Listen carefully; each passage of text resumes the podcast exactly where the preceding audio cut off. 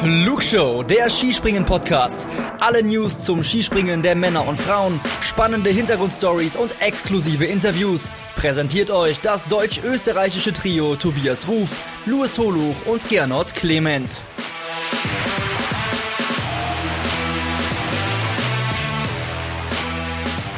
Der Berg Isel als Schicksalsberg. So war es in den vergangenen Jahren und so ist es auch heute und 2023. Nur in dem Fall fragt sich, für wen denn eigentlich? Über das und vieles mehr wollen wir in unserem Rückblick zum dritten Springen der Vierschanzentournee sprechen hier in der Flugshow. Mein Name ist Luis Holoch von skispringen.com und ich freue mich wieder mit meinem ja, Korrespondenten sprechen zu dürfen. Das ist Tobias Ruf von Chiemgau24. Servus, Tobi. Stets zu Diensten, mein Lieber. Ich grüße dich. Hallo. Ja, du hast dann äh, angekündigt, der Ruf ist heute on fire. Deswegen bin ich sehr gespannt, äh, was diese Sendung heute mit uns machen wird. Ähm, wir haben uns aber im Vorgespräch darauf geeinigt, wir sprechen über das Duell, was gerade wirklich die Skisprungwelt in Atem hält.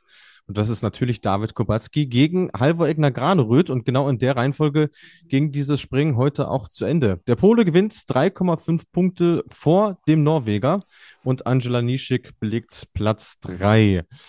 Ähm, es war ja doch ein bisschen was los heute am Beckisel, hat man mitbekommen. Äh, auch äh, am Fernsehen. Wie war es denn vor Ort, lieber Tobi? Äh, mega. Also Innsbruck fast ausverkauft das ist schon ein Happening. Und natürlich immer so der Indikator, wie gut, wie fair und wie sportlich wird Innsbruck, wenn du unten aussteigst. So. Also man, wir, wir Journalisten, wir parken unten äh, an der Olympiahalle, da ist auch das, das Fußballstadion von Wacker Innsbruck. Und ich weiß ganz genau, letztes Jahr, ich glaube, das hatten wir hier im Pod äh, Podcast habe ich da auch ähm, Sprachnachrichten eingeschickt oder zumindest euch im Chat oder bei Instagram damals. Da bin ich ausgestiegen und wusste schon, na, hier wird heute nicht Ski, äh, Ski gesprungen, weil da ein Wind gegangen ist, brutal. so. Und heute ja. ausgestiegen, Sonnenschein, ah, bisschen Wind gehört in Innsbruck dazu, hoch an die Schanze gefahren und dann haben sich die Ränge so, so allmählich gefüllt und dann ist es einfach, durch die Architektur dieser Schanze, dieser berühmte Kessel schon eine ganz besondere Atmosphäre im Skispringen. Also was da an Stimmung aufkommt und wenn man im Kessel unten steht, ist das äh, ein tolles Gefühl. Das macht was mit einem, ja, auch, auch mit den vielen Fans, die heute da waren. Und wir Journalisten sind ausnahmsweise, was ehrlich selten der Fall ist, sind wir oben an der Schanze. Das hast du nicht oft. Und mhm. von da hast du A, unfassbare Aussicht. Schaut's bei Instagram rein, wie da die Perspektive ist. Und du bist super nah dran an den Protagonisten. Recht leichter Zugang zu den, zu den Trainern, die Springer, die machen sich vor dir warm. Schaut's, wie gesagt, mal in die Instagram Story. Das sind so Einblicke, die du sonst kriegen könntest, aber boah, da müsstest du schon viel Aufwand betreiben. Und das ist in Innsbruck immer so ein bisschen mh, hm, das Besondere und ja, mal die Eindrücke der letzten zwei Jahre, ein leerer Bergisel, ja, ist immer noch ein schöner Bergisel, aber ein voller Bergisel mit guter Stimmung, das ist richtig geil. Und da geht mein Herz auf. On Fire das können wir dann später machen, ja, wenn es um ja. die deutsche Mannschaft geht. Heute können wir dann, glaube ich, jetzt in dem Bereich auch so wirklich, wirklich äh, sachlich bleiben und sagen, dass wir für Bergisel-Verhältnisse echt einen coolen und fairen Wettkampf gesehen haben. Oh, das finde ich eine interessante Ansage von dir. Okay, das äh, habe ich vom Fernseher tatsächlich ein bisschen anders wahrgenommen, muss ich sagen, weil es doch relativ wechselhaft war. Also wir hatten äh, Athleten, eigentlich ähnlich wie in Garmisch-Partenkirchen, die auch dann tatsächlich einigermaßen von Rückenwind getroffen wurden. Und die, und andererseits dann welche, die dann doch so ein leichtes Lüftchen auch von vorne hatten. Das hat direkt auch wieder einen riesen Unterschied gemacht. Äh, besonders aufgefallen ist mir das bei den Norwegern im ersten Durchgang, woran ich auch festmachen würde, dass Halvor Egner Graneröd für seine Verhältnisse bei dieser Tournee erstmal relativ weit hinten war. Ähm, aber wenn du eh da oben bist, äh, hast du denn mitbekommen, dass das ähm, doch, sagen wir mal, angespannt war da oben? Oder wie, wie war denn die Stimmung zwischen diesen beiden Lagern, über die wir ja jetzt hauptsächlich sprechen? Merkst du keinen großen Unterschied. Okay. Also, ähm, man, man geht sehr pragmatisch an die Sache ran und von großer Rivalität ist für mich da nichts zu erkennen. Ich glaube, das hängt schon auch mit der, mit der Konstellation zusammen. Ähm, was ich oben natürlich dann schon auch gesehen habe, das Team von Thomas Thun, Thunbichler, also dem, dem polnischen Cheftrainer, das ist natürlich auch österreichisch geprägt. Und es geht hier gegen Team Norwegen, Cheftrainer Alex Stöckel, Österreicher. Also, die sind hier im Endeffekt äh, in einer ähnlichen Ausgangslage und da hm. ähm, ist das Skispringen auch nicht der Ort, wo jetzt äh, Trainer und Protagonisten mit den allerhärtesten Waffen äh, irgendwie und Psychospielchen und so gegeneinander vorgehen. Na, das, das ist es nicht. Ähm, in meinem Satz hatte ich ja gesagt, für Berg-Isel-Verhältnisse ein relativ faires Springen. Ja, ja. Also Luis, da habe ich die, die doppelte Konjunktivrolle schon gemacht. Ich glaube, du kriegst an diesem Standort ganz, ganz schwer wirklich was hin, wo es komplett fair und ausgeglichen ist. Ja. Aber was wir in den letzten Jahren teilweise auch schon hatten, dann setzt man Regen ein mit der Anlaufspur, was auch noch hinzukam, zum Wind dazu. Äh, dafür, meint er, verzeiht nichts, dieser Bergisel. So. so. Und äh, dafür fand ich es doch dann tatsächlich echt in Ordnung heute. Warst du dir denn schon nach dem ersten Durchgang auch sicher, dass Kopatski das Ding heute nach Hause fährt? Dass er es gewinnt, ja. Ich habe aber gedacht, er wird heute richtig Alarm in, äh, in Sachen Gesamtwertung machen. Mhm, mh. Ich dachte, dass er da wesentlich mehr ähm, Punkte auf Halvor Egner Granerüth gut machen wird und dass das die Tournee schon irgendwie in Sachen Gesamtwertung noch auf den Kopf stellen kann. Weil ich nicht damit gerechnet habe, dass Halvor so cool bleibt. Und dass er das Ding so im zweiten Durchgang, die Drucksituation für ihn, wow, viel größer hätte sie ja eigentlich nicht sein können. Und dass er so einen auspackt, so eine Landung bei so einer Weite noch setzt, boah, ja, das, daraus sind Champions gemacht. Aus, aus so einer mentalen Stärke. Definitiv, vor allem wenn man sich äh, seine Innsbruck-Historie äh, mal anschaut, da ist Platz 15 das Beste. Und ist weit weg von seinen Ansprüchen, auch in den letzten Jahren immer gewesen, äh, muss man tatsächlich sagen. Ähm, also bei dem Punkt, dass Kubacki noch mehr Punkte gut macht, ja, gebe ich dir recht. Also es sind jetzt immer noch 13 Meter, die Granerüth Vorsprung hat. Äh, das ist auch für Bischofshofen relativ viel. Ähm, aber ich habe mir schon so nach dem ersten Sprung von Granerüth gedacht, ja, das, da hat er das Gröbste erstmal überstanden und jetzt kann er zur Attacke blasen, weil alle anderen Sprünge, die er bis dato auf der Schanze gemacht hat, die waren deutlich besser als der, den er im ersten Durchgang gemacht hat. Und dann packt er diesen zweiten Sprung raus, der dann wirklich eigentlich Schadensbegrenzung auf bester, bester Art quasi ist. Ah, ich widerspreche dir ungern. Welche Startnummer hat er denn gehabt heute? Ja, 13, ja. Hm.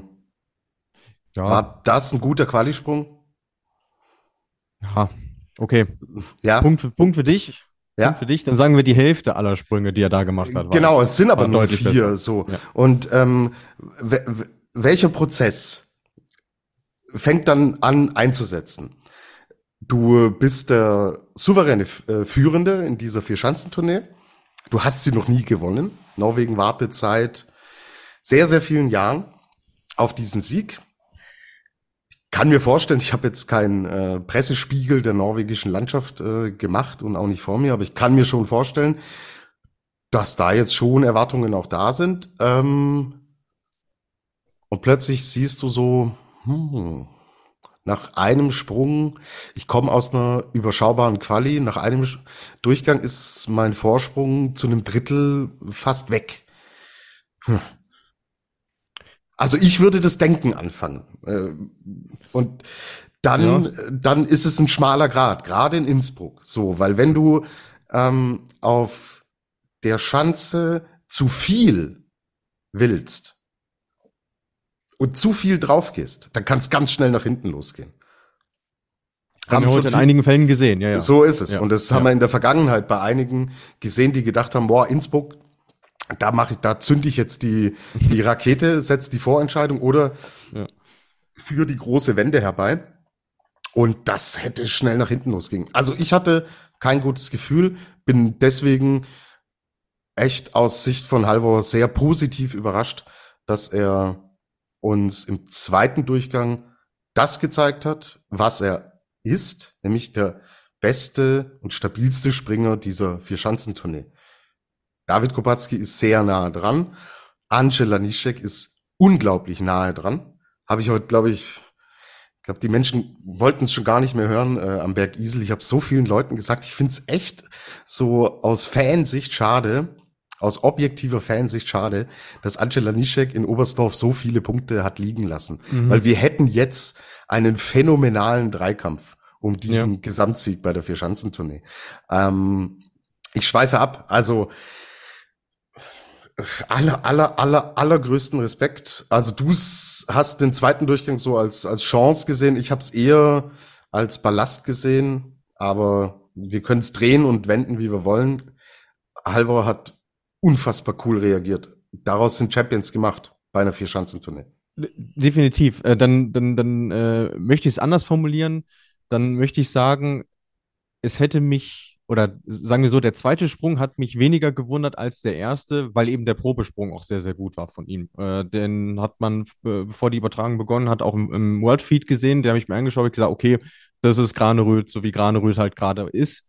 Ähm, deswegen hat es mich ein bisschen gewundert, dass der erste so nach hinten losging. Aber nochmal sei es gesagt, der Schaden, der für ihn da heute entstanden ist, der ist ja wirklich sehr, sehr überschaubar. Er fährt mit quasi 13 Metern Vorsprung nach Bischofshofen und hat da wirklich alle Möglichkeiten, äh, das Ding nach Hause zu fahren. Der hat ja nach dem Springen auch gesagt, er ist sehr happy darüber, wie der Tag verlaufen ist, gerade nach diesem ersten Sprung ähm, und trauert dem Grand Slam jetzt also nicht äh, hinterher. Und das sind ja wirklich Luxusprobleme. Das sind absolute Luxusprobleme. Also über Grand Slam und bei so einem starken David Kubacki, ähm, ja. wir müssen ja über ihn äh, auch sprechen. Er springt eine sensationell gute Tournee.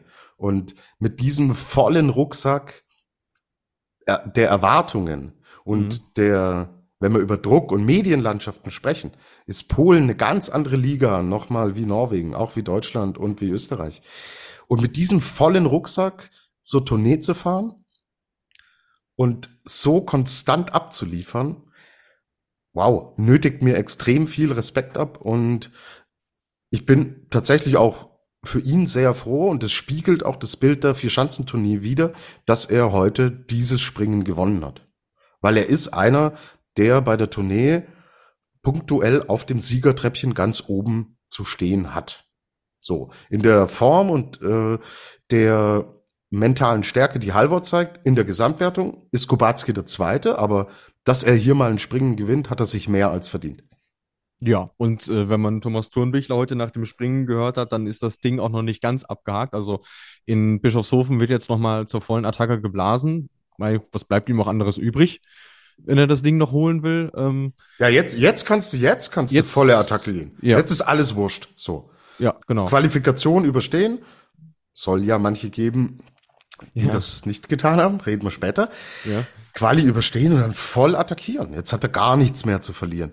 Er wird seinen, seinen zweiten Platz holen, weil selbst wenn ihm mal ein Sprung misslingt, ist er noch so gut, dass der auch bei zwei Sprüngen in Summe reichen wird. Und ob er Zweiter oder Dritter wird, ist eigentlich auch wurscht. So, ähm, ja. deswegen volle Attacke und Halvor, ja, er ist bei sich. Also, okay, ich will nur nicht vorgreifen. Es ist im Skispringen immer viel möglich, aber heute mit diesem zweiten Durchgang hat Halvor einen fetten Schritt gemacht. Muss man echt so sagen. Ja, deswegen, also das äh, sehe ich auch viel mehr als das, äh, was jetzt auch in manchen Medien zu lesen ist, so von wegen, ja, Kubacki hat nochmal Spannung reingebracht. Ich verstehe ja, dass man sich das wünscht, weil es ist ja auch ein cooles Duell, äh, die beiden gegeneinander, aber ja, also realistisch betrachtet ist der Vorsprung zumindest so komfortabel, dass da nicht allzu viel schiefgehen sollte. Aber ja, wir arbeiten beide in Online-Medien, äh, ja. Luis, und ja. Die Tournee ist entschieden verkauft sich halt schlechter als es ist noch eine Spannung da und ja. klar, wir müssen auch noch ein bisschen Futter für Bischofshofen übrig haben. Äh, ja, aber okay, sie ist nicht entschieden. So, Punkt. Ja, äh, Noch ist es, sie nicht. Das ist es richtig, ist ja. bei einem David Kubacki immer alles möglich und wenn er volle Attacke geht und das Ding zweimal voll funktioniert und es bei bei Granerüth zweimal nicht voll funktioniert, ja, mhm. Bischofshofen, Mann, es ist äh, ja äh, klarer Vorteil für äh, Granerüth jetzt, aber na, wer Kubacki abschreibt, sollte vorsichtig sein. Aber hier von einem engen Duell zu sprechen, ist mir zu viel. Gut, dann äh, sind wir uns an der Stelle einig und äh, ich denke mal, wir sind uns auch in der Stelle einig, dass wir den Polen äh, durchaus wieder ein Kompliment zollen dürfen, weil das war mannschaftlich heute wieder extrem stark. Auch Kamil Stoch hat mir am Bergesel sehr, sehr gut gefallen, heute Fünfter. Piotr Jua äh, nicht mehr ganz so sauber, wie er es jetzt in Oberstdorf und Garmisch-Partenkirchen hinbekommen hat, aber wenn du mit den Sprüngen immer noch Zehnter wirst, hey, cool, würden sich andere echt gerne wünschen und auch Pavel Wausek als 20. wirklich sehr in Ordnung, aber die heimliche Mannschaft der Tournee, würde ich sagen, sind schon irgendwo die Österreicher, auch heute wieder im Gesamtpaket. Ähm, auch wenn herauszuhören war, dass Stefan Kraft über diesen vierten Platz, den er heute äh, ersprungen hat, nicht so wirklich glücklich war. Wie war denn das Echo vor Ort? Ja, weil wir Stefan Kraft im Laufe der Saison natürlich im Bereich der Podestplätze gesehen haben. Der hat auch einen Sieg ersprungen. So. Richtig. Und ja, das äh, er merkt halt schon, okay, da oben sind drei, die gerade so ein bisschen den Takt vorgeben und es fehlt ein kleines Quäntchen. Aber da will er natürlich ran. Und hey, äh, vor der Kulisse am Berg Isel aufs Podest zu kommen, das wäre das Ding halt gewesen. So. Und der, den Podestplatz haben sie noch nicht. So, das äh, sind, sind gute Ergebnisse in der Summe, aber man will im Skispringen natürlich um die Pokale, um die Titel mitspringen. Und jetzt haben wir Podien, auf denen stehen Polen, Slowenien und Norwegen. Und die Tournee hat nur noch eine Station. Also wir steuern auf eine Vierschanzentournee zu, ohne deutsches Podium, ohne österreichisches Podium. Und das ist dann schon auch, ja, ein Zeichen, dass man im ganz oberen Segment, auch in Österreich, gerade nicht dran, ja, Stefan Kraft ist dran, aber dass man nicht dazugehört. Er ist nicht dieser fest etablierte Teil, den wir jetzt hier sehen mit Kubacki, Granerüth und Lanischek zähle ich explizit dazu. Mhm. Oberstdorf mal ausgenommen. Ja. Aber die ganze ja. Saison, rückblickend, ist er einfach voll dabei. So, dann ist es im Kollektiv super. Müssen wir nicht drüber sprechen. Also, wenn ein Heiberg, ein Jofenik, die haben echt alle einen Schritt nach vorne gemacht. Jan Hörl heute richtig stark. Man muss auch nur auf die Gesamtwertung schauen, dass man ähm, da auch Manuel Fettner natürlich immer noch mit dabei hat. Äh, wie viel sind's? Unter den Top 12 ist Jan Hörl ist 12. Manuel Fettner ist 11. Michael Heiberg ist 9. Daniel Czofenik ist 7. Stefan Kraft ist 6. So. Unter den Top 5 sind drei Polen. Mannschaftlich ist das, was Österreich hier macht, wenn wir auch über das Thema Nationenwertung sprechen, überragend. So. Da ist wirklich viel Gutes in der Breite passiert. Hier ist der Olympiasieger im Team. Warum?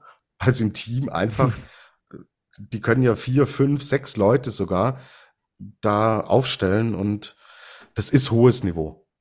Aber, wie gesagt, Podestplatz ist keiner da. Also wir können es in der, in der, im Kollektiv loben, aber es ist dann immer noch ein Individualsport und fragt die Leute, äh, wer hat den Gesamtweltcup gewonnen und wer hat den Nationencup gewonnen.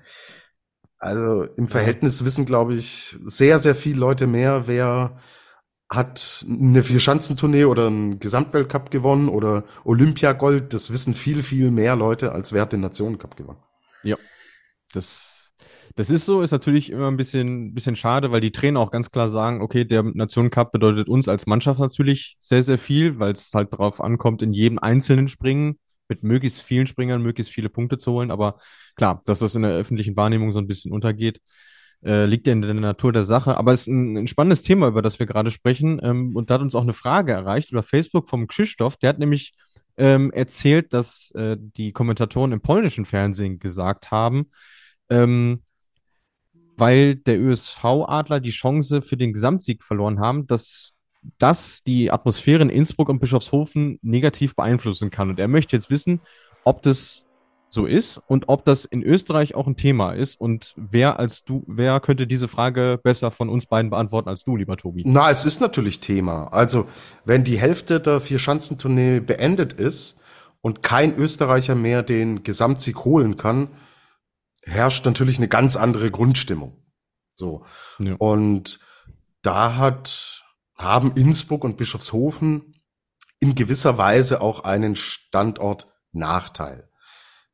Oberstdorf. Das sind ja immer die Bilder, die prägen sich bei uns ein. 25.000 ausverkaufte Hütte, überall die Deutschlandfahnen und eigentlich, ich, also ich, ich kann mich kaum mehr dran erinnern, dass es kein Springen in Oberstdorf gab, an dem kein Deutscher sehr gut platziert war. Mhm, ist eine Schanze, die kennen Sie aus dem Trainingsalltag natürlich sehr gut. Die liegt Ihnen da war die deutsche Mannschaft immer sehr erfolgreich. Das heißt, damit hast du schon Minimum einen Deutschen in einer guten Ausgangsposition in der Gesamtwertung mit rübergenommen nach Garmisch-Partenkirchen.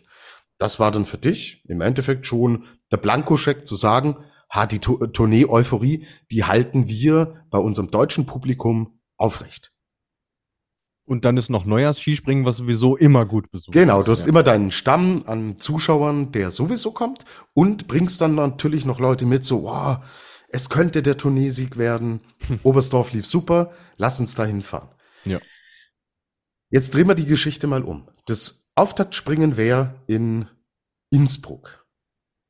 Und Stefan Kraft kam mit deutlich besserer Ausgangsposition als ein Karl Geiger und deutlich besserer Form als ein Karl Geiger. Die ganze Mannschaft kam besser und stärker als die deutsche Mannschaft nach Oberstdorf. Auch wenn Bundestrainer Horngacher, kommen wir später dazu, das anders sieht. So. Und was du da für eine Grundeuphorie natürlich entfachen könntest,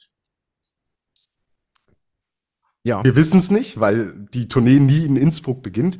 Aber ich glaube, es liegt schon irgendwie auf der Hand, dass ähm, wenn es bei Null losgeht, die Leute natürlich auch bei Null anfangen so und sagen, hey, in der Tournee ist alles möglich und äh, wir haben hier unser Heimspringen und dann lassen, äh, lassen Stefan Kraft in Innsbruck voll performen. Er ist Vierter geworden, das Karl Geiger in Oberstdorf auch.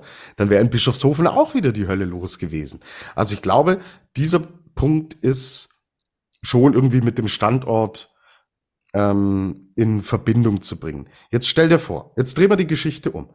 In Innsbruck fängt's an, in Bischofshofen geht's weiter. Wir haben die gleiche Ausgangsposition wie in dieser Saison. Und nach Garmisch war in Sachen Tunesik für Deutschland alles geplatzt. Wie wäre die Stimmung in Oberstdorf gewesen? Ja. Nicht mein, so, nicht nee. so wie nee. beim Auftaktspringen. Das ist Bin ich so, fest ja. von überzeugt. Ja. So, werde ich, werde ich nie nachweisen können, aber bin ich 100% von überzeugt. Also ich, äh, ich erkenne schon wieder, dass wir da wieder da bei dem landen, was äh, unser Spätzle an die Goldberger immer sagt, dass es ihn ja auch wahnsinnig interessieren würde, wie das laufen würde, wenn die Tournee immer andersrum gestaltet würde. Äh, vor dem Gesichtspunkt, klar, könnte man dann auch wieder sagen, hm, dann bringt es den Deutschen gar nichts, wenn die Tournee in Österreich äh, beginnt, weil dann eh alles schon wieder gelaufen ist, weil es ja immer heißt, ja, dann ist der Druck für die Deutschen nicht so groß. Nein, ähm, der, nein, nein, nein, nein, da muss ich jetzt dazwischen gehen. Nach der Goldbergischen Formel, Luis, würde es in Sachen Zuschauerinteresse auch für Deutschland was bringen. Die Goldbergische Formel sagt, die Deutschen haben Probleme, die Tournee zu gewinnen, weil sie von Beginn an super viel medialen und öffentlichen Druck haben, weil die Tournee in Deutschland beginnt. Heißt, wir kennen es ja selber als Journalisten, die vor Ort sind. In Oberstdorf ist die Hütte voll. Das sind super viele Medien aus Deutschland da. Und die sagen alle, ja, wann gewinnen wir endlich wieder die Tournee? Hannawald 2002, boah, wir warten so lange. In Garmisch sind dann auch noch recht viele da und heute in Innsbruck so wenig deutsche äh, Kolleginnen und Kollegen habe ich echt lange nicht gesehen, mhm. weil das Ding vorbei ist. So. Ähm, und der Goldi sagt ja, wenn es in Österreich beginnen würde, würde der mediale und öffentliche Druck mehr auf den Österreichern liegen und bei den Deutschen nicht so stark. Der kommt dann, wenn du gut bist in der Gesamtwertung, nach der Hälfte. Ja, gut, dann könnte man ketzerisch jetzt sagen, ja, spätestens in Innsbruck, wenn Innsbruck überhaupt die zweite Station ist, erledigt sich's ja dann. Na, Inns na Innsbruck ist ja die erste Station, laut ja, unserer aber Rechnung. Ob das, ob das jetzt der Gamechanger ja, ist? Ja, ja, ja, ja, ja, ja. Wir sind ja im, im theoretischen Raum. Ja. Und wenn dann, äh, laut Goldis Formel, wären ja die Deutschen dann besser durchgekommen durch die österreichischen Stationen und dann wären sie in der Gesamtwertung voll dabei. Und dann wäre in Oberstdorf natürlich erst recht volle Hütte. So. Ja. Okay, den, den Punkt gebe ich dir. Ich sehe es aber, äh, also aus, aus medialer Sicht, äh, Stichwort äh, Frage, wann gibt es denn den nächsten Tourneesieg, ist es völlig wurscht, wo die Tournee startet, weil die kommen sowieso jedes Jahr. Und Kannst du nicht vermeiden. Und Oberstdorf ist ja eigentlich fast Österreich. So, also Oh, oh, ja, okay. Ja, ja, ist das so. Ist das so. ja, ja, ja, ich, ja. Ne, aber also. die, die Diskussion fangen wir lieber nicht an. Ja, ich meine jetzt nur geografisch, also nicht ja, ja. kulturell und, und sonst was. Ja. Das liegt mir sehr, sehr fern. Das ist alles ein sehr, sehr spekulatives Ding. Wir kommen Total. zurück zur Zuschauerthematik und ein Punkt natürlich, den man in Innsbruck jetzt auch ansprechen muss, ist, dass Innsbruck stattfindet entweder am zweiten die Quali oder am, äh, oder am dritten die Quali Mhm. Am dritten des Springen oder am vierten des Springen. Das ist natürlich rein von der Planung her auch ein totaler Nachteil gegenüber den anderen drei Standorten. Oberstdorf ist 28. 29. Dezember. Das ist zwischen den Jahren. Da haben wahnsinnig viele Leute äh, frei. Die nehmen sich einfach Urlaub, je nachdem wie Weihnachten liegt, mit den zwei äh, freien Tagen, 25., 26. Da ist oft ein Spielraum gegeben. So. Garmisch-Partenkirchen ist immer ein Feiertag. Das Springen, immer. Und Dreikönigsspringen ist immer am 6. Januar. Das ist immer ein Feiertag. So, und jetzt gehen wir einfach auf heute und auf gestern zurück. Das ist unter der Woche 13.30 Uhr. So. Ist für mich ein klarer Nachteil, was das Thema Innsbruck angeht. Definitiv. Äh, und das nächste Argument für die Flutlichtanlage, weil wenn du das Springen abends machen könntest, so ist es auch mehr Zuschauer vor Ort. So. Genau. Ähm, aber ich muss trotzdem sagen, äh, als ich dann auch die Zahl vorhin gelesen habe, 18.700 Leute für einen, was haben wir heute, Mittwoch? Kann man nichts gegen sagen. Ohne dass, ohne dass ein Österreicher ja. wirklich die Gesamtwertung noch gewinnen ja. kann also er erübrigt sich die Diskussion. Gestern okay mit fünf, fünfeinhalbtausend ja, in der Quali. Okay, ja. aber ja. Äh, es war ein Dienstag um 13.30 Uhr, kein Österreicher vorne dabei, Regen angekündigt, den ganzen Tag über. Da mhm. überlegst es dir zweimal. Aber das, das heute war, war super. Also müssen wir nicht groß diskutieren. Ich glaube dennoch, dass es natürlich schon auch damit zusammenhängt, wie liegt der Springer aus deiner Nation in der Gesamtwertung und Klar. dass da Oberstdorf und auch Garmisch meistens einfach natürlich einen Vorteil haben. Logisch. Müssen wir, müssen wir gar nicht drüber reden. Aber ich bin mir sicher, auch in Bischofshofen wird es dann einen sehr stimmungsvollen ah, Abschluss geben. Da wird gut wie immer. was los sein. Ja. ja definitiv. Ähm, und es wird auch äh, startertechnisch was los sein, denn wir haben vorhin die Info bekommen vom ÖSV, dass sie tatsächlich jetzt das erste Mal in dieser Saison ihre nationale Gruppe schicken werden.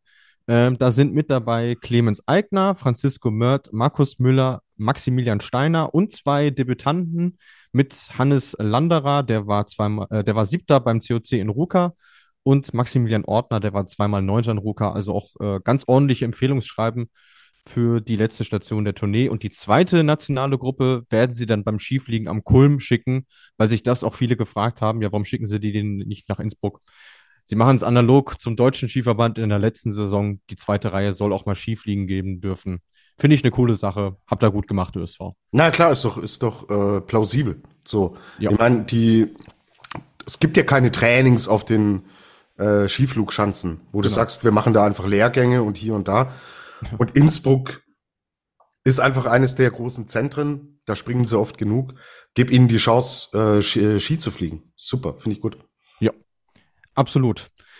Weil du hin, vorhin das äh, Stichwort Regen angekündigt hattest. Du sagte, den ganzen Tag wurde Regen angekündigt. Gefühlt ist seit, ja, spätestens seit Garmisch-Partenkirchen ähm, auch permanenter Regen über der deutschen Mannschaft. Und deswegen äh, würde ich sagen, sprechen wir jetzt über die, die ich glaube, so am, am angeschlagensten sind, zumindest von den absoluten Top-Nationen, denn äh, das war heute auch wieder nicht berühmt, was sich die deutsche Mannschaft da zusammengesprungen ist. Ein 13. Platz von Philipp Raimund ist da die positive Ausnahme. Ich denke, ähm, dem können wir weiterhin nur ein Kompliment zollen für die Vierschanzentournee, die er springt. Sehr unbekümmert, ähm, auch lässt sich nicht runterziehen von dem, was um ihn herum passiert. Aber der Rest, lieber Tobi, da wusste ich heute nicht mehr so wirklich viel, was ich dazu noch sagen soll. Ähm, wie, wie, wollen wir es denn angehen? Wollen wir die Personalien einzeln behandeln oder wollen wir das große Ganze angehen?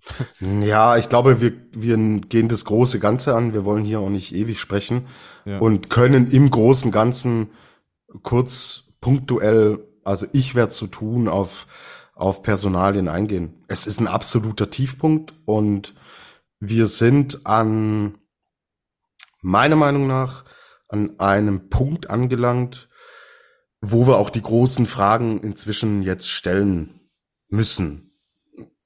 Also ich bin weit davon entfernt zu sagen, Horngacher muss weg, alles Schmarrn, bringt alles nichts.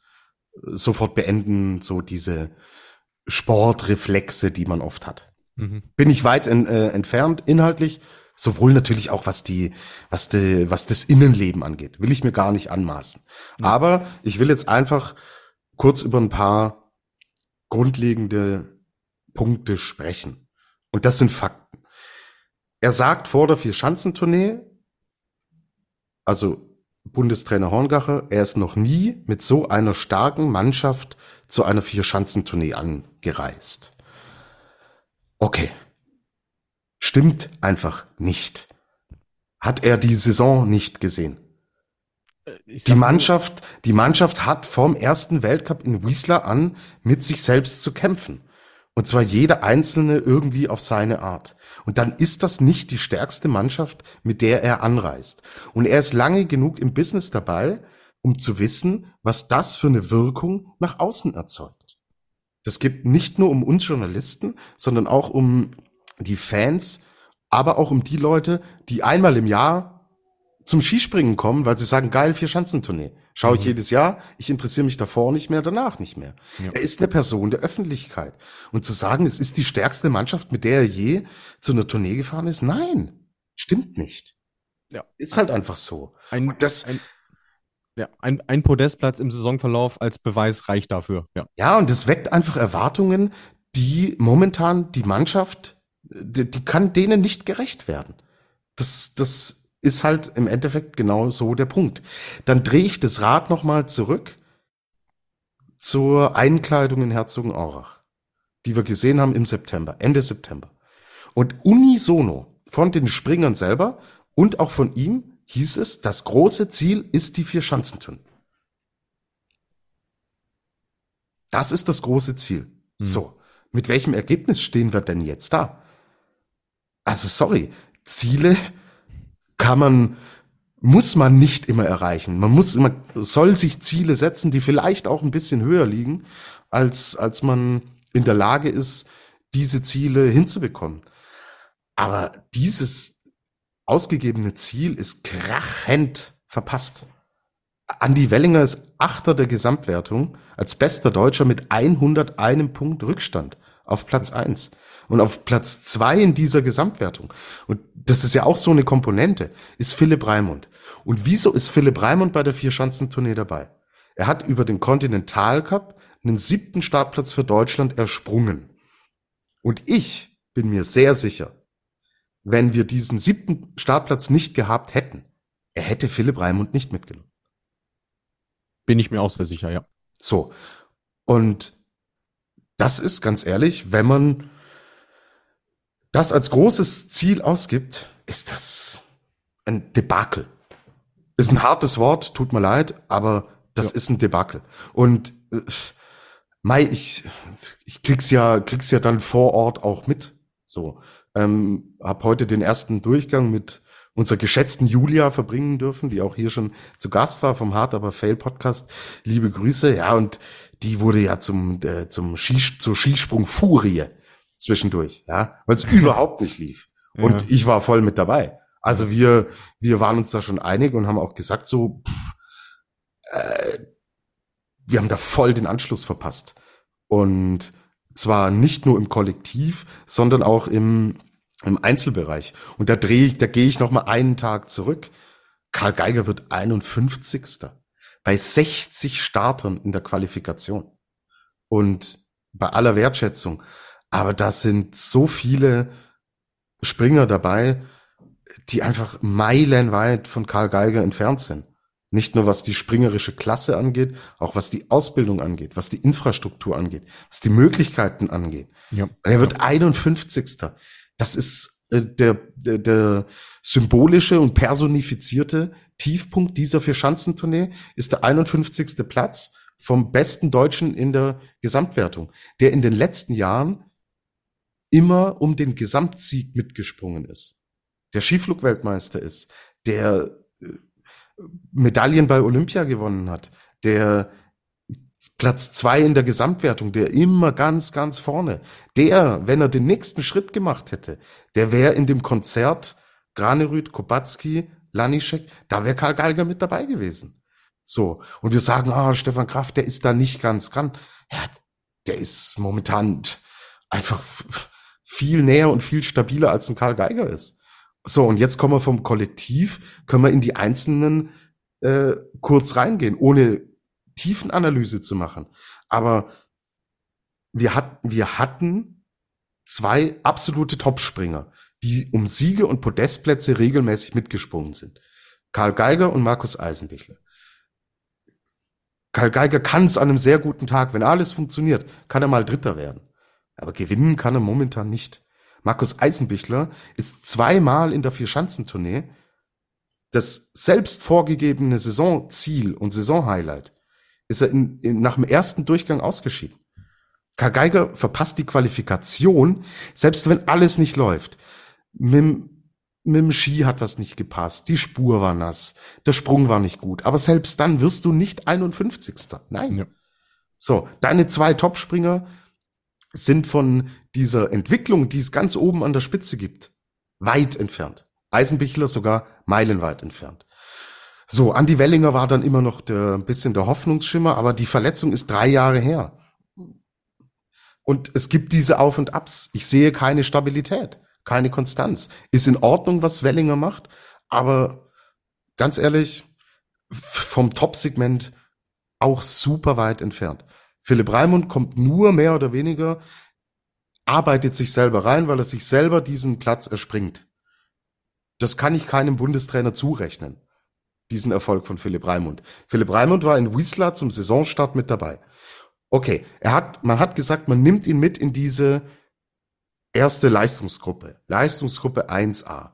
Er darf da mitmachen, um sich weiterzuentwickeln. Ist in Wiesla dabei zum Saisonauftakt, macht es da eigentlich gut, hatte auch Pech am ersten Wettkampftag mit diesen ganz schweren Bedingungen bei Regen und so weiter, wo eine Katharina Althaus übrigens krachend gescheitert ist und danach so richtig stark wurde.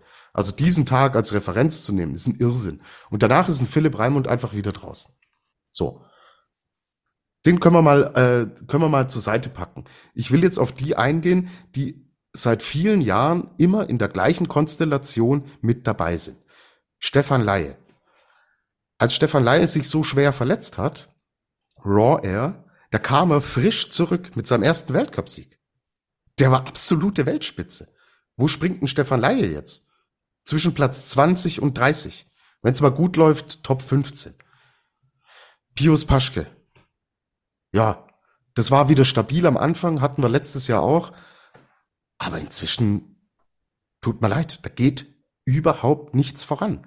Und da will ich auch nichts von Alter und Spätstarter und sowas wissen. Schaut's auf die Altersliste, was da möglich ist. Manuel Fettner lässt grüßen. Und Kamil Stoch gefällt das, der sich aus dem Tief jetzt auch wieder herausarbeitet. So Step mhm. by Step. Mhm. Konstantin Schmid. Das ist meine große Hoffnung für die Zukunft gewesen, was er uns die letzten Jahre gezeigt hat. Geht's bei Konsti dann bergauf? Nee, ganz im Gegenteil. Konsti hat arg zu kämpfen. So, und das ist in Kurzversion, meiner Meinung nach, aus meiner Perspektive, das, was in diesem Team passiert. Und du hast kleine Rückschritte oder große Rückschritte, phasenweise Stagnation an die Wellinger. Ja, aber sorry. Das ist eine verheerende Bilanz. Es tut mir leid. Und ich will den Bundestrainer hier nicht jetzt raussprechen, aber man muss sich wirklich mal zusammensetzen und sich überlegen, was, was man tut, was man verändert. Weil wir verlieren hier komplett den Anschluss. Schau auf die Nationenwertung. Wir waren Platz eins. Ja. Wir werden hier durchgereicht und sind, was immer, Fünfter. Fünfter, ja. ja. Und haben die, Glück, dass die Japaner dass so, die, so sind, ist es, dass weil sie nicht die, an uns die, vorbeikommen. Die ja. Japaner in, äh, in Normalverfassung, dann sind wir Sechster. Ja.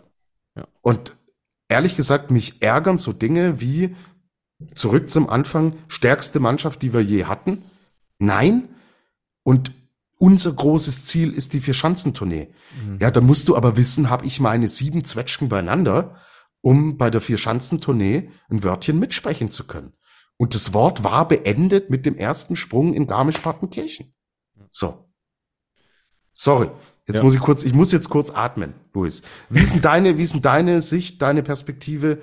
Bin ich zu hart oder habe ich was vergessen? Bitte helf mir mal.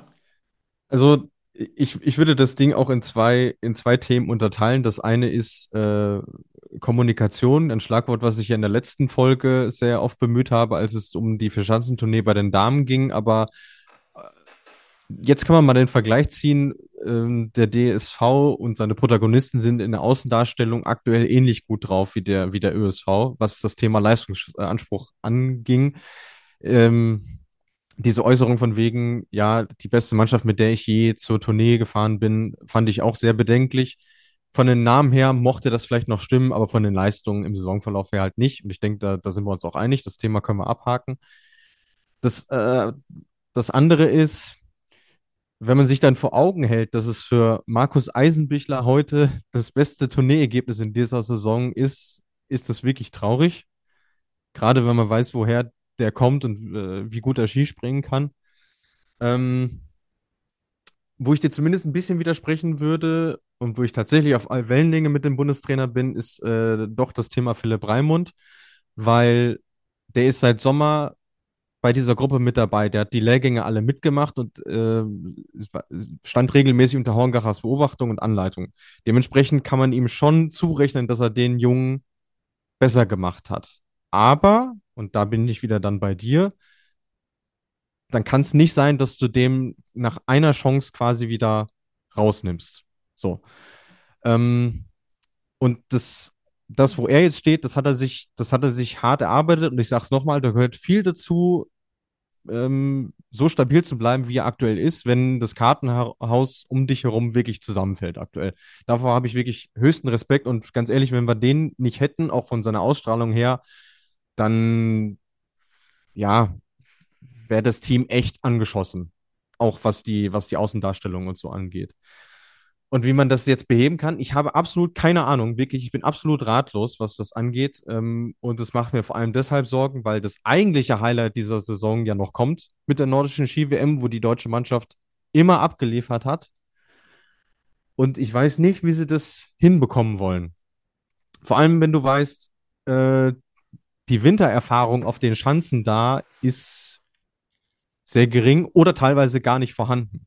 Mhm. Und das ist echt gefährlich. Das ist echt gefährlich, vor allem wenn du den Anspruch hast, auch da, wir wollen in jedem Wettkampf eine Medaille holen. Ich weiß nicht, wie das zustande kommen soll. Und das, das finde ich noch viel schlimmer, als jetzt, wenn mal zwei, drei Wettkämpfe in die Hose gehen oder so. Es ist die allgemeine Entwicklung, die aktuell wirklich Sorgen macht. Ja, und die fängt fängt ja schon mit nach der Vierschanzentournee letztes Jahr fängt sie so langsam häppchenweise an. Ja. Olympia war ein echt zäher Kampf. Ähm, hinten raus schwierig. Haben wir hier oft drüber gesprochen. Ah, vielleicht mal der ein oder andere. Mal eine Pause würde gut tun. Hm. Alles in Ordnung.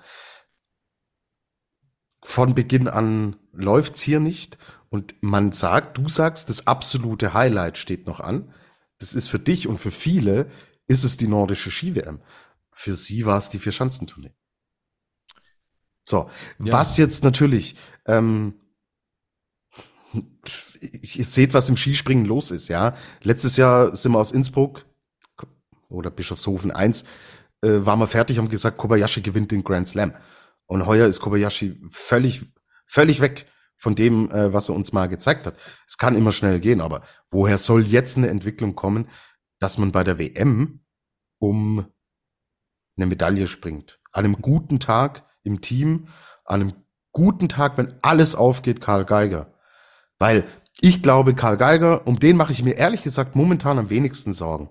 Ich glaube, dieses Ding jetzt Innsbruck war einfach so, so krass, dass er das nehmen kann und in die Tonne klopfen, weg damit.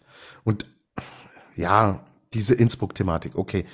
Wenn, ich hoffe, dass er in Bischofshofen gut zurückkommt und sagt, Leute, war ein Ausrutscher, passiert mal, ich bin dann mit dabei und das ist extrem wichtig jetzt, ja. weil er hat so viel abgefangen auch, ähm, seit es bei Eisenbichler schwieriger wird. Äh, Gesamtkonstellation ist, ist, ist nicht gut. So. Und jetzt zahlst du ein bisschen auch, um meinen Rant abzuschließen, zahlst du wirklich auch den Preis dafür, was wir seit einiger Zeit kritisieren, dass man immer am gleichen Stamm festhält. Mhm. Egal wie schlecht es im Endeffekt läuft. Immer weiter, immer weiter. Diesen krass eng getakteten Kalender mit Corona, mit Olympiastress, alles immer weiter, immer durchziehen. Und diesen jungen Leuten, die dann mal gute Zeichen setzen. Justin Lissow. Hey, Martin Hammann vor, als wir die Flugshow begonnen haben, war er so ein bisschen the next big thing. Haben wir gedacht. Ja. Ähm, dass solche Leute überhaupt keine Perspektiven hatten, Weltcup zu springen. Und Philipp Raimund. Und das ist mein Thema jetzt. Er hat ihn sich selber ersprungen durch den Kontinentalcup. Sonst hätten wir nicht sieben Startplätze gehabt. Mhm. Ja, deswegen meinte ich vorhin, das ist Horngacher in dem Fall so zugeflogen. Okay, haben wir, haben wir besprochen. Aber du hast jetzt nicht die Möglichkeit, und da schaue ich eben nach Österreich. Die haben es gemacht, die haben echt viel rotiert. Und da war nicht jedes Mal am Mittwoch, wenn wir die Pressemitteilung bekommen, wie sieht unsere Aufstellung aus für das Springen in XY, die Mail hätten sie uns nicht mehr schicken müssen, weil wir wussten, was da drauf steht. Mhm. Und das ist mir dann zu einfach. So. Ja. Und das hat jetzt über viele Jahre funktioniert, aber Skispringen entwickelt sich so schnell und dynamisch weiter. Und deswegen sage ich, die großen Fragen stellen, heißt nicht automatisch Hauengacher weg, aber es muss was passieren. Es muss sich was verändern. Wir verlieren hier komplett den Anschluss. Und die Tournee, das selbst ausgerufene große Saisonziel, dann musst du auch zeigen, dass du da bist. Mhm. Ja, ja, klass klassischer Fall von den eigenen Ansprüchen einfach nicht gerecht geworden. Und, ja, aber weit weg, ganz ja, ja. weit weg davon. Ja, ja. aber was du sagst mit dem, mit dem gleichen Stamm, da ist ja dann die, die nächste Problematik. Selbst wenn du jetzt drüber nachdenkst, jemanden auszutauschen, wen willst du denn denn dann schicken? Ja, weil du niemanden vorbereitet hast. Genau. In genau. den letzten Jahren. Ja. Das ist das, was ich meine. Und da bin ich dann dabei zu sagen, okay, das ist die gleiche Symptomatik, wie es ja auch in Polen gab, gegeben hat, gibt nach der Ära Horngacher. Und das ist dann ein Muster, was dann irgendwo kein Zufall mehr sein kann. Und die werden sich ganz warm anziehen müssen, wenn äh, die drei von der Tankstelle wechseln. Die drei ja. von der Tankstelle und ja. die sind schon ein bisschen älter. Ja. So. Und dann erkenne ich da ein Muster und dann, okay, ist es, liegt es nicht an mir, Entscheidungen zu treffen, Gott sei Dank nicht. Bin ich mhm. auch nicht der richtige Mann. Aber ich finde, man wir haben auch die Aufgabe, als Journalisten diese Themen anzusprechen. Und zwar ohne jetzt Dinge schön zu reden und immer zu sagen, ja, wird schon wieder, ah, die können es doch und so. Nee, irgendwann äh, sind wir an dem Punkt. Und ich finde, der ist jetzt erreicht. Ja, und äh, wenn man das dann weiterspinnt, könnte man dann vielleicht vielleicht sogar schon nach der Saison dann fragen, ob man es vielleicht nicht äh, sogar verpasst hat, nach diesem olympischen Zyklus einen Neuanfang quasi zu starten, auch in personeller Hinsicht. Ja, das ist echt schade, dass wir in dem Zusammenhang drüber reden müssen, aber ähm, ihr habt das vielleicht auch gemerkt, das ist natürlich was, was äh, uns beschäftigt, euch da draußen natürlich auch, gar keine Frage. Ähm, und ich bin dann auch gespannt, wie wir nach Bischofshofen nochmal auf, äh, auf das Thema blicken werden, wenn wir, und das kann ich jetzt schon mal sagen, in etwas veränderter Konstellation äh, aufnehmen werden. Ähm, wie sich dann die anderen Mitglieder des Calls zu diesem Thema äußern werden. Da bin ich jetzt schon sehr gespannt drauf. Ähm, ich glaube, es gibt keinen wirklich guten Abschluss für das deutsche Team. Deswegen würde ich sagen, wenn wir schon beim Thema Sorgenkinder sind, lieber Tobi, wollen wir unseren Hörerinnen und Hörern ein kleines Geschenk überreichen? Genau, ich würde das Geschenk ganz zum Ende überreichen. Ja. Ich habe nämlich mit Martin Schmidt schon äh, gestern, also am Dienstag, Dienstag, ja. Ich komme mit den Tagen brutal durcheinander. Gleiches Thema weil, wie die letzte Folge, die wir zusammen gemacht weil ich, haben. Ja. ja, ich lebe ja nur noch in, in diesem, in diesem Tournee-Feiertagsding, da, da, äh, da spielt das Ding immer verrückt. Ähm, genau, ich habe am, am Dienstag mit Martin Schmidt mal so über drei Sorgenkinder gesprochen und auch über die Thematik, wie komme ich denn raus? Was für Perspektiven gibt's jetzt? In Richtung weiteren Saisonverlauf. Das waren namentlich Ryoyo Kobayashi, Marius Lindwig und Markus Eisenbichler. Und Martin, wer ihn kennt, weiß, wenn er über Skispringen spricht, das hat wahnsinnig viel Substanz und sind gute Gedanken, ähm, die euch da draußen mit Sicherheit auch interessieren. So, hey, die drei haben zum Stamminventar gehört in den letzten Jahren, was die absoluten Top-Erfolge angeht. Und jetzt sind sie so weit zurück. Also hört's dem Martin mal zu und ich würde vorne raus noch kurz, weil du gesagt hast, ja, die deutsche Mannschaft aus dem absoluten Top-Segment mit Abstand die größte Enttäuschung. Ja, wenn wir Japan nicht zum absoluten Top-Segment zählen, was ich nicht tue. So, wenn wir immer in unseren Regalen sprechen, ist Japan für mich schon noch mal ein Regal unter Nationen wie Deutschland, Polen, ja. äh, Österreich, auch die Slowenen. Und ähm, zu Japan habe ich auch mit dem äh, Dolmetscher von von Ryoyo Kobayashi, der jedes Jahr bei der Verschanzentournee noch mit dabei ist, habe ich auch so ein bisschen sprechen können und habe mal gefragt, wie ist es denn jetzt gerade in Japan? So, also wir geben hier den Rant ab und haben, äh, was Medi Medien, Öffentlichkeit und so weiter angeht, hauen wir richtig drauf. Und er hat da ganz interessante Sachen, äh, Sachen gesagt. Er meinte, was bei der Vier-Schanzentournee jetzt passiert, das interessiert in Japan nur einen ganz kleinen Teil der Leute. Da okay. gibt's drei Distrikte in Japan, die bekannten ja. Wintersportdistrikte da wird's wahrgenommen und da spricht man darüber. Ja. Aber im Rest des Landes, da interessieren Weltmeisterschaften und vor allen Dingen Olympische Spiele. Und er hat auch gesagt, der große Durchbruch, was eigentlich für uns jetzt abstrakt klingt, ich zitiere ihn hier nur, also äh, das ist die Quelle, die ich habe, und er sagt, der große Durchbruch von Ryoyo Kobayashi war das olympische Gold in Peking. Und da ist er landesweit in Japan zu einer großen Nummer geworden. Mhm. Das sind die Themen, die ganz Japan mehr oder weniger interessieren. Alles andere läuft so ein bisschen in der Wintersportblase, in der Peripherie ab. Und dann hat er auch gesagt, dass daraus natürlich eine andere Dynamik entsteht. Man hört jetzt immer wieder so, ja, er hat so ein bisschen das Leben kennengelernt und mehr genossen und so. Ja, das klingt immer groß, so ey, äh, Kobayashi macht Ballermann, äh, ja, äh, ja. saufen äh, morgens, mittags, abends, wie heißt das Lied, ja, wisst ja. ihr schon? Nee, aber ich glaube, dass, dass das schon viel mit ihm gemacht hat, wenn äh, ich diesen Worten höre von einem, der Japan extrem gut kennt ja. und der mir das wirklich sehr gut und authentisch auch erklärt hat und ähm, hm. dass das eine Komponente ist, eine andere Komponente Sven Hannawald sagt, das muss mit Material zusammenhängen, weil es das gesamte Team nicht hinkriegt. So, also, dass da irgendwas in der Gesamtkonstellation nicht stimmt. Aber auch das ist Skispringen. Und äh, der Dolmetscher hat auch noch gesagt, Riojo sagt selber immer, er, der Kopf will, aber er kann es nicht runter übersetzen auf den Körper. Er mhm. sendet Signale nach unten. und der Körper sagt so, nein. Ich vergleiche es immer gern mit diesem klassischen Bowling-Effekt. Ah, nimm die Kugel, wirf sie gerade aus, dann fallen alle zehn. Wer das von euch da draußen kann, Respekt. der sollte aufhören zu hören und damit viel Geld verdienen. Also äh, es ist, es ist, äh, setzt sich aus super vielen Komponenten zusammen. Ja. Ich wollte euch diese äh, Geschichte mit äh, dem Stellenwert und der Betrachtung von Skispringen in Japan, die wollte ich euch nicht vorenthalten. Und jetzt würde ich sagen, Luis, lass mal zum Abschluss äh, das Beste und Fundament. Äh, ihr wisst, was ich sagen wollte. Es war ein langer Fundierteste. Tag. Fundierteste, danke, was wir heute hören werden. Ähm, lass uns das anhören. Das ist Martin Schmidt, der, wie gesagt, über Riojo spricht, über Marius Lindwig und über Markus Eisenbichler.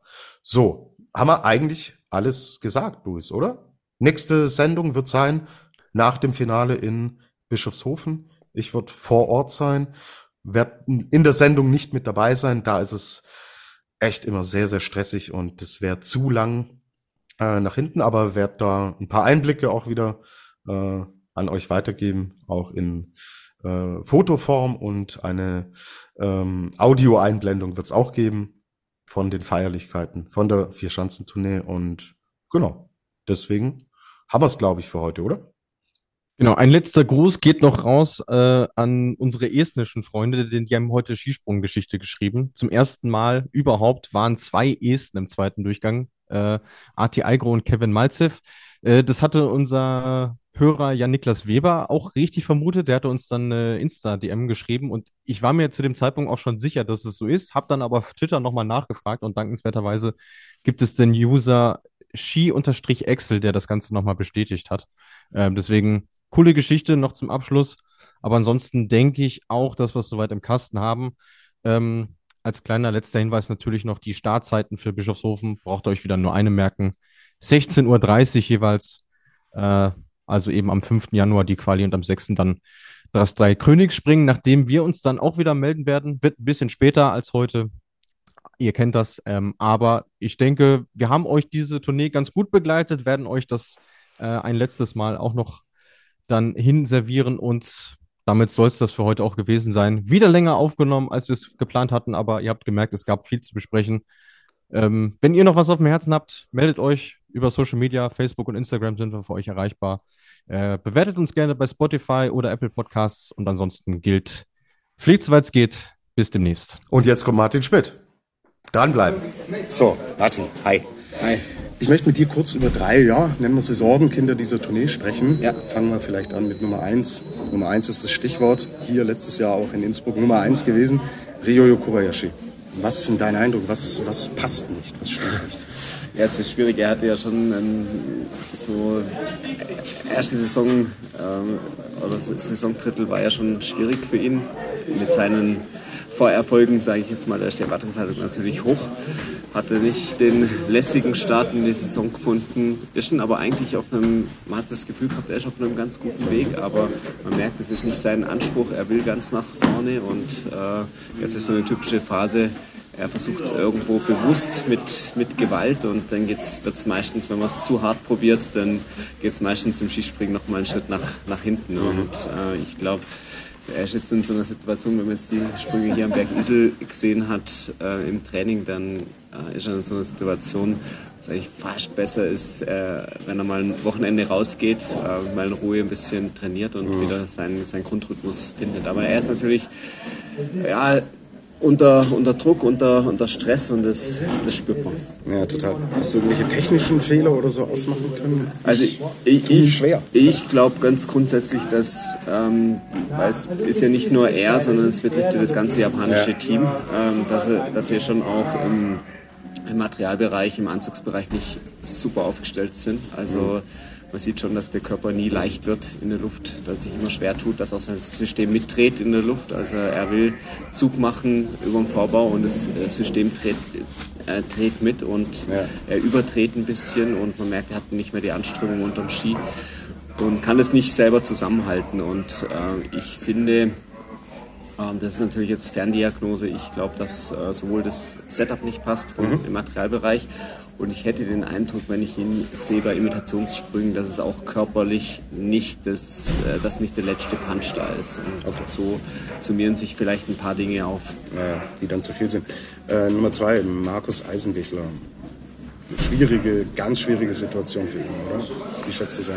Schon, ja. Also ich habe vorher noch mal ein bisschen mit ihm geredet und er wirkt eigentlich dafür recht, recht entspannt und, mhm. äh, und äh, freut sich eigentlich immer auch aufs, aufs Skispringen und auf, auf den Tag.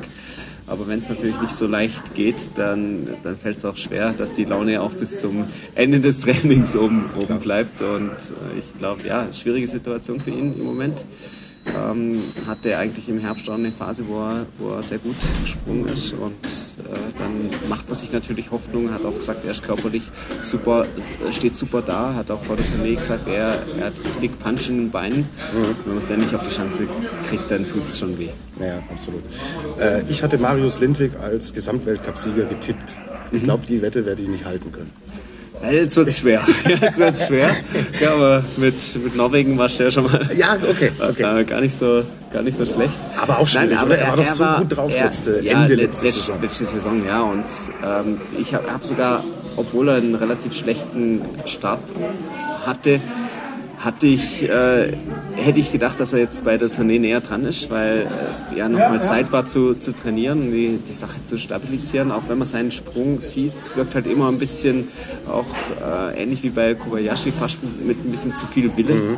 Ähm, ein bisschen mehr Feingefühl, ein bisschen mehr Harmonie im Absprung, Übergang. Also er macht eigentlich den Sprung zu schnell zu und es verträgt es nicht. Also er ähm, müsste, bräuchte natürlich jetzt wieder Sprünge, wo er Selbstvertrauen tankt, wo er einfach ein bisschen mehr Leichtigkeit in seinen Sprung reinkriegt. Aber das geht halt meistens nur auch über, über gute Ergebnisse. Und, äh, momentan ist er eher in so einer Negativspirale drin und die gilt es zu durchbrechen. Und ich glaube, dass er das hinkriegen können in der, in der Saison. Ich glaube, bei ihm ist es eigentlich so, dass viele Sachen in seinem Sprung nach wie vor stimmen und auch nach wie vor gefragt sind.